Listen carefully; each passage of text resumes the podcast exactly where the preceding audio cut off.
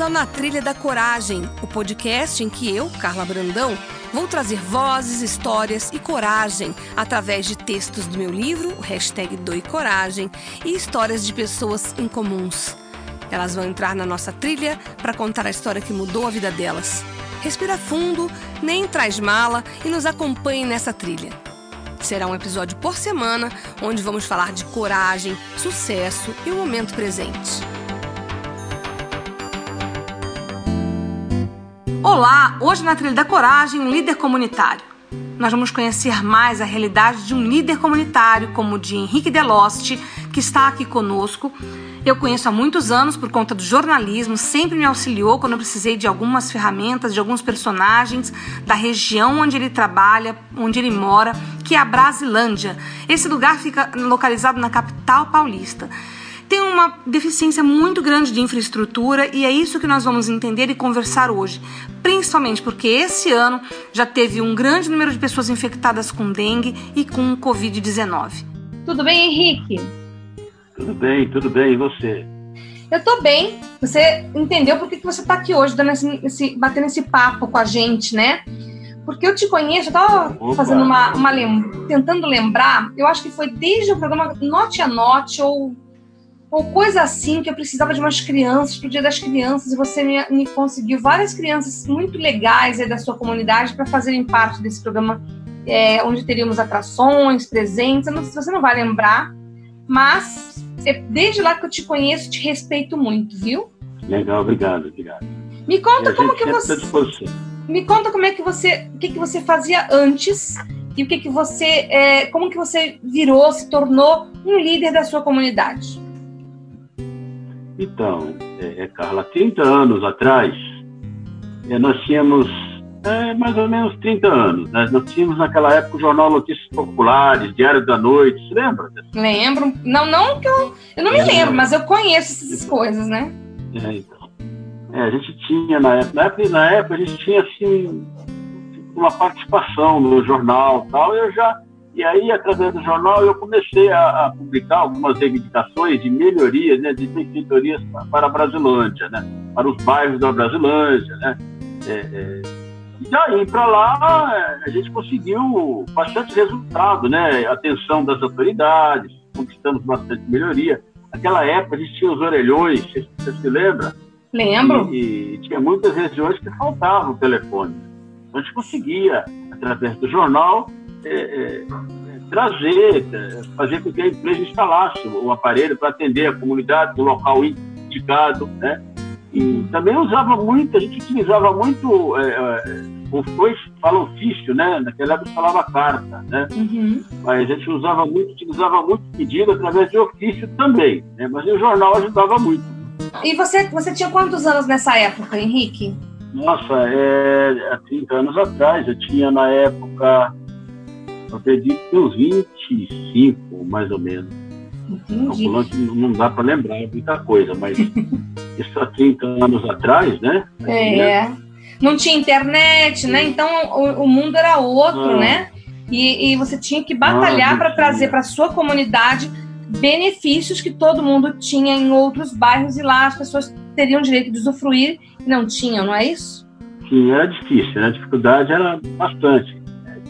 É, a gente que contava muito com os meios de comunicação, com o jornal, né, que, concedia um espaço para que a gente conseguisse transmitir as reivindicações em prol da comunidade, né.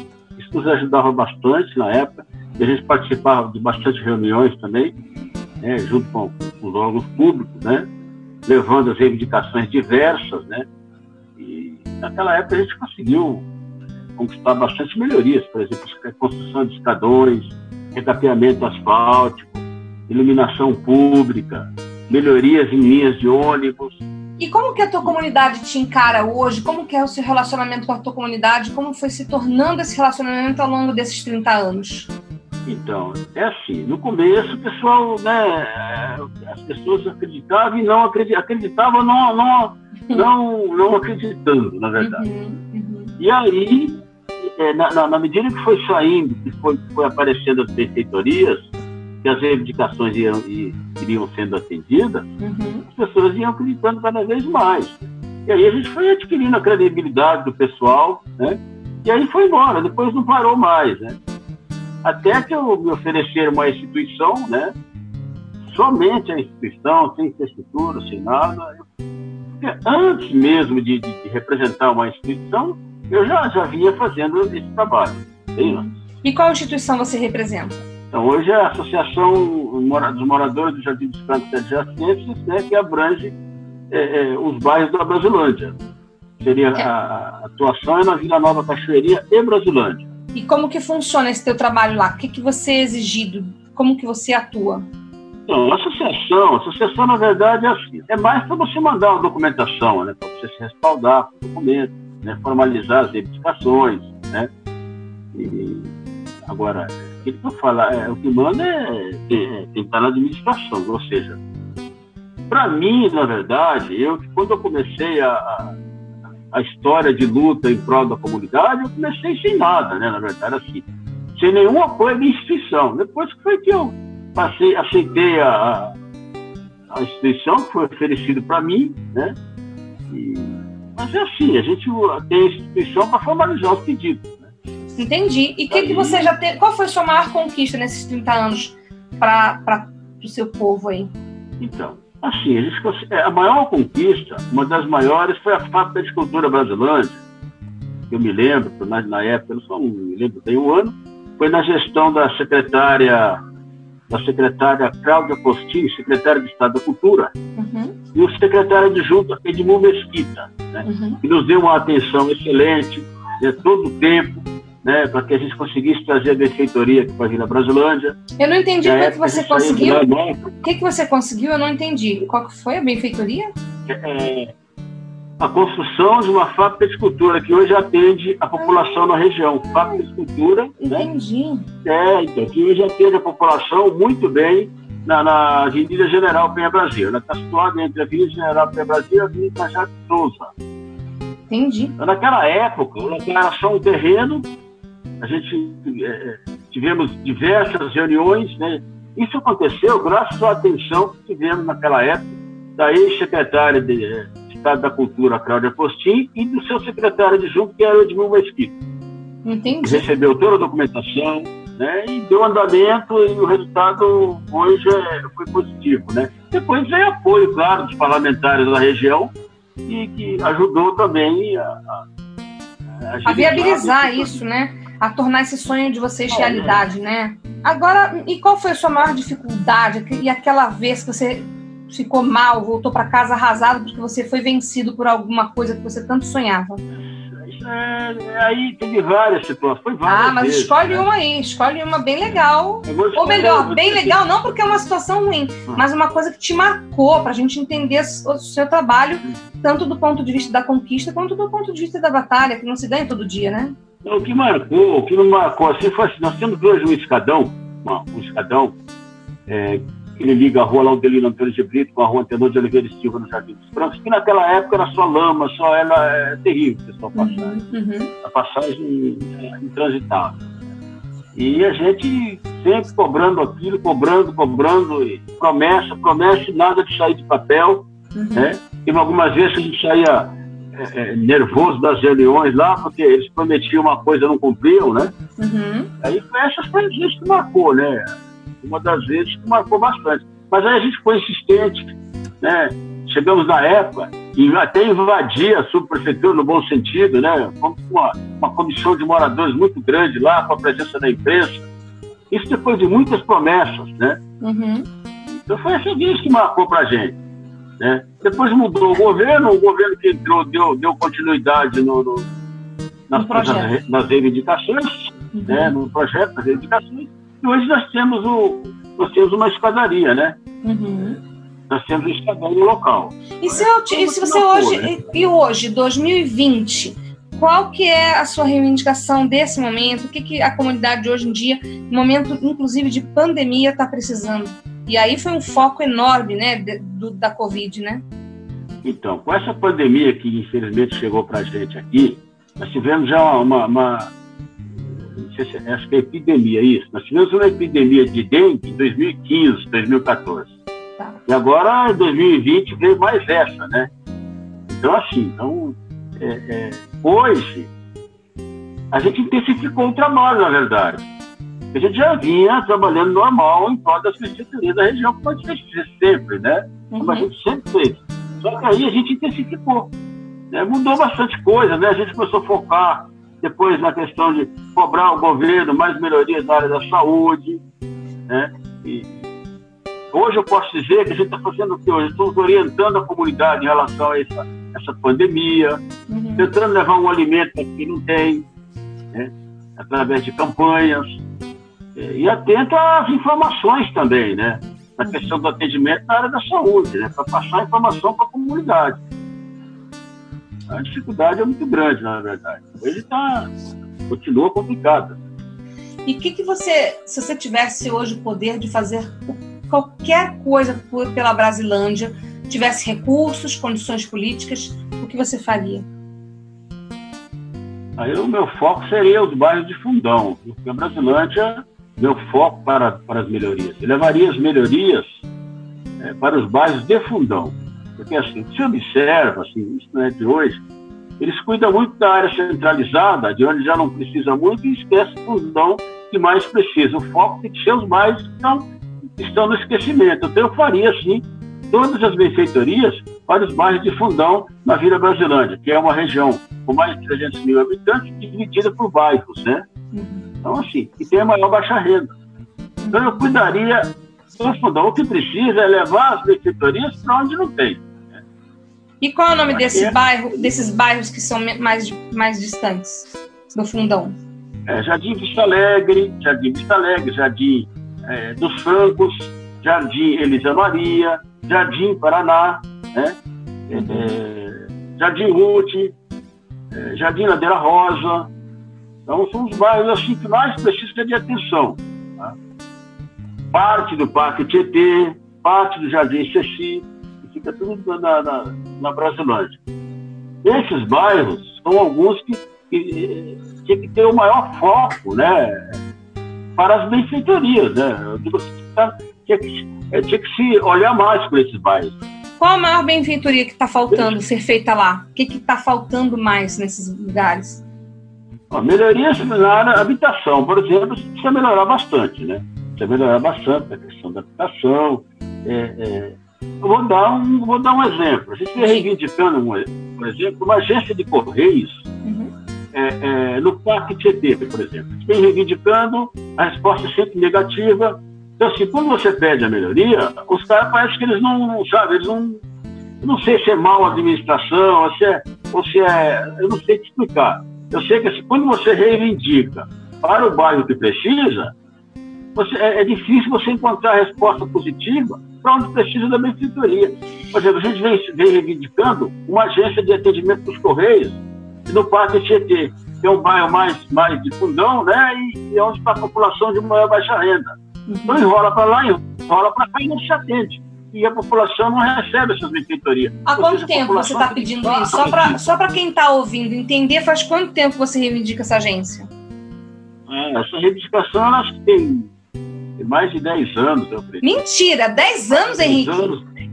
Eu tô crente que são 10 meses, 10 anos. Sim, nós temos reivindicação até com mais de 10 anos aqui que não, não. foi entendida. Qual, por exemplo? Diga é, aí, estou chocada. Então, só para você ver como é que é o descaso de, certas, de algumas autoridades para a periferia, né? Outra coisa, aqui, o único. Se eu falar para você que a Vila Brasilândia, que a Brasilândia não tem hoje uma agência do Correio. Não. Brasilândia é uma região com, com, com, aproximadamente, aí, aproximadamente não, mais de 300 mil moradores, não tem uma agência de Correio. Você falar, ah, que? Não acredito. É verdade. A única agência que nós tínhamos aqui que atendia a Brasilândia não é na Brasilândia, é na Vila Nova Cachoeirinha, que é na divisa. Sim. O pessoal tinha que sair dos bairros para procurar a agência da Vila Nova Cachoeirinha, do Peri. Eles fecharam uma dessas agências, colocaram uma menor, uma agência maior deu espaço para uma menor na Avenida Parada Pinto. Então, a dificuldade era muito grande. Eu tenho uma. Eu, eu, eu vou te fazer uma pergunta, Henrique.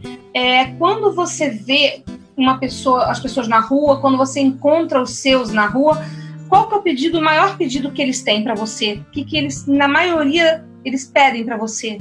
Às vezes não pede, eles não especificam às vezes. Eles falam, poxa, mas os caras não olham pra gente aqui na periferia. Eu sempre escuto isso. Quando o cara diz isso, ele quer dizer é, é, são as benfeitorias várias que necessitam. Mas né? conta para mim, porque como é uma realidade que eu não estava, por exemplo, sabendo disso e acho isso muito chocante. Então é bom você dizer, claro. porque fica mais fácil de entender, porque para quem tem, é muito fácil. Para quem não tem, como eu falo, um, um, um, dia de fome, um dia sem comida, para uma pessoa que não tem o que comer, é, passa como uma eternidade não é? É uma necessidade muito grande. E a gente sabe que quando tem uma comida pra, na mesa, a gente às vezes não dá valor. Então eu queria entender a, a, a sua necessidade nesse momento. Se você puder citar mais um ou dois exemplos de coisas parecidas com essa, eu gostaria. Uma necessidade da sua turma aí, é, da Brasilândia. Posto de saúde, vacina, escola, como que é? O que está faltando? Então, na, na, parte de escola, até tudo bem, né? O pessoal tá, não está pode melhorar. Né? Acho que tem, tem muitas coisas que, que tem, o que tem tem que ser intensificado. Tá?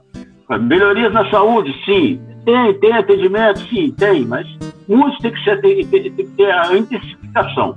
Vou dar um exemplo. Nós temos um posto de saúde aqui que é na, no Jardim da Rosa, que fica no fundão, que é, a gente chama de fundão, na Brasilândia. Esse, essa OBS, ela atende, ela atende região, ela atende uma demanda muito grande para você ter uma ideia. Então, nós precisaríamos de mais duas. Segundo as informações que a gente tem, eles não estão, encontrando espaço para conseguir implantar mais essas duas melhorias aí. Tá? Então, assim, tem muitas coisas que tem que ser intensificado, que já tem, né? Então, é, Muita gente liga para pedir, para falar. Saneamento básico também, problema de saneamento básico, iluminação pública. Entendi. Melhoria de vias públicas também. Então, Tá entre as necessidades, né? E você, como se você hoje tivesse uh, o poder de resolver, qual seria a elenca a, por ordem de importância as cinco principais coisas que você faria agora? Começa pela saúde, tem que dar uma melhorada, né? Assim, tem que dar uma intensificada nessa questão aí. Por exemplo, falta o BS, né? Está faltando o BS, Unidade Básica de Saúde, Sim. Jardim Peri e da Brasilândia, né? Então, assim, é, é muito difícil responder para você de imediato, na hora. É, são tantas coisas: saneamento básico, iluminação pública, transporte, precisa melhorar também. Deixa eu te fazer uma pergunta, Henrique. Nesse momento que nós estamos vivendo de pandemia, você percebe que há bastante gente fazendo isolamento social ou é difícil porque as pessoas precisam trabalhar? Eu penso, não, sim, eu acho assim, eu, eu, a gente sempre orientou o pessoal a seguir as orientações que estão sendo divulgadas pelas autoridades da saúde. E a gente observa que as pessoas estão cumprindo, tá? Uhum. Estão cumprindo, somente lá no início, veio cumprindo na risca, depois começou a dar uma relaxada por conta das necessidades. Sim, imagino.